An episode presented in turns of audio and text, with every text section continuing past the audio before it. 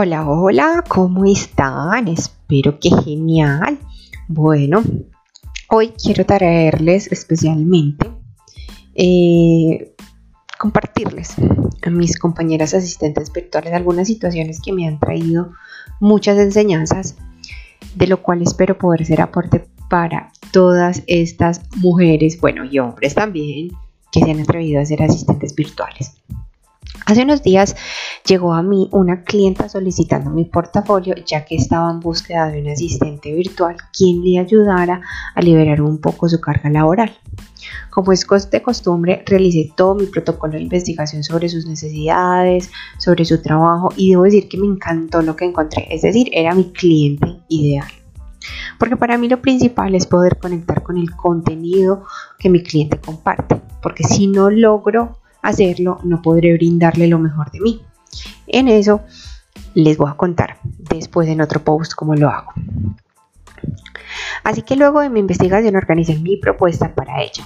Bueno, comenzamos con la reunión. Es una mujer arrolladora, es inteligente y digna del éxito que ahora tiene. Todo salió excelente, mi presupuesto fue aprobado, organizamos todo para poder comenzar lo antes posible. Hasta aquí todo bien. Pero en un momento de nuestra conversación me preguntaba, oye Natalie, ¿con cuántos clientes trabajas tú? A lo que le respondí que normalmente trabajo con tres clientes fijos o recurrentes, como le llamo yo, y tres proyectos.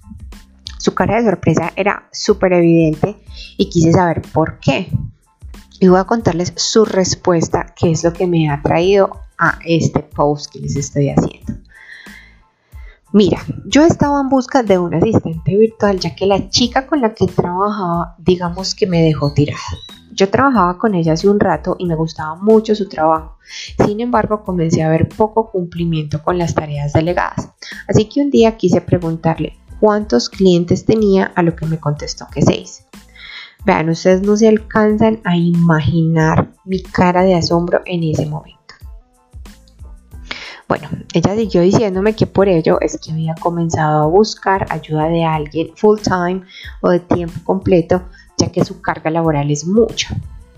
Bueno, la conversación fue muchísimo más larga que esto, pero mi enfoque se lo quiero dar a la sorpresa que me llevé con encontrarme un cliente que quiera cambiar de asistente virtual por incumplimiento.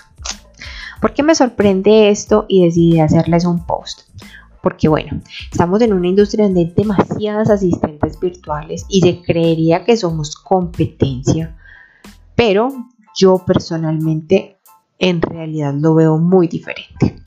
Hay demasiadas personas en el mundo en este momento necesitando apoyo de un asistente virtual, pues por lo cual yo desde mi ética, desde lo que soy como persona y como profesional, me atrevo a decir que digo no a muchos clientes que llegan porque sé que mi capacidad de trabajo no me permite cumplirles. Esto va especialmente para aquellas asistentes nuevas, porque cuando eres nueva quizá quieras tener más clientes, porque eso implicaría más dinero, obviamente, y ese es el error. Y les voy a decir por qué y desde lo más personal.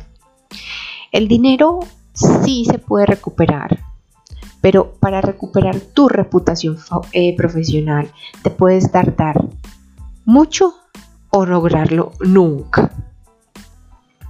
Entonces, como enseñanza, les dejé la frase que es cierta. Quien abarca mucho, ataja poco.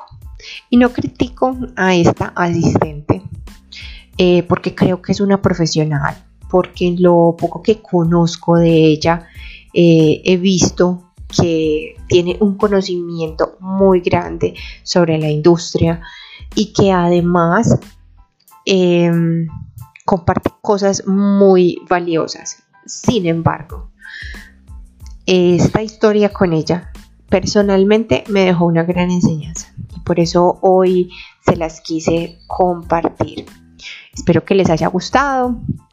Eh, de ahora en adelante podrán encontrar un poquito más de contenido para asistentes virtuales hablándoles desde mi experiencia, desde cosas que a mí me han enseñado y cositas que yo creo que cuando eres nueva te gustaría saber mucho, porque igual, a pesar de ser un trabajo virtual en el que poco, digamos, a veces tienes contacto con tu cliente, igual le da temor comenzar, da temor no cumplir, da temor no llenar los zapatos del cliente en cuanto a las expectativas que tiene de nuestro trabajo.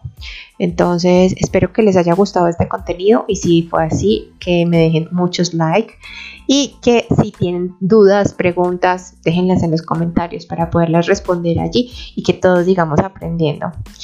Gracias por su tiempo, que sé que es lo más valioso que todos tenemos. Gracias por haberme ido y espero que les guste mucho. Seguimos en contacto. Bye.